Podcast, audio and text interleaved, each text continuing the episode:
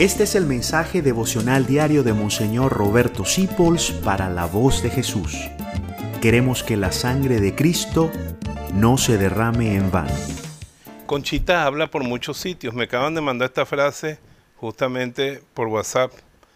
Ella dice, hacer a otros felices es ser feliz. Esparcir en torno nuestro la alegría es poseer la fuente de ella. Fíjate, hacer felices a los demás es ser feliz tú te, a, veces cuesta un poquito hacer felices a los demás. Por ejemplo, que dejen la losa y tú tengas que fregarla. O por ejemplo, que, eh, ¿qué te digo yo? Un servicio, limpiar algo. Ayer mismo había una basurita que yo mismo tiré fuera de la papelera y si yo no la recogía, la recogían los demás. Entonces me agaché, la recogí.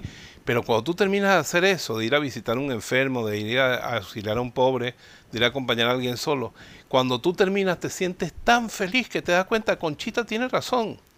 Y mira, la gente busca la felicidad en tener más dinero, en ser más bonito, en ser más conocido, en tener más likes.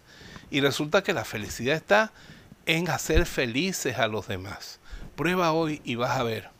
Prueba hoy y vas a ver. Trata de hacer felices, llévale flores a tu esposa. Regálale a tu esposo, un, ¿qué, te, te digo yo? Una gorra de béisbol nueva si le gustan.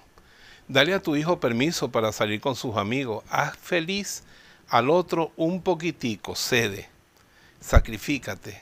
Y después te va a entrar en el, en el alma algo tan grande que vas a tener que cantar como cantamos los carismáticos yo tengo un gozo en el alma. Esparcir alegría en torno a ti es el misterio por el cual terminas alegría, teniendo alegría tú.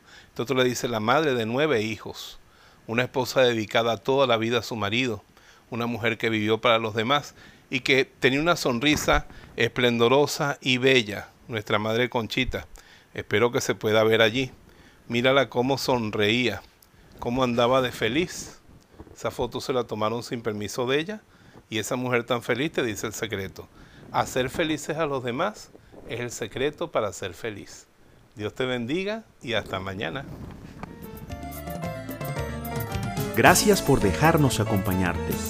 Descubre más acerca de la voz de Jesús visitando www.lavozdejesús.org.be. Dios te bendiga rica y abundantemente.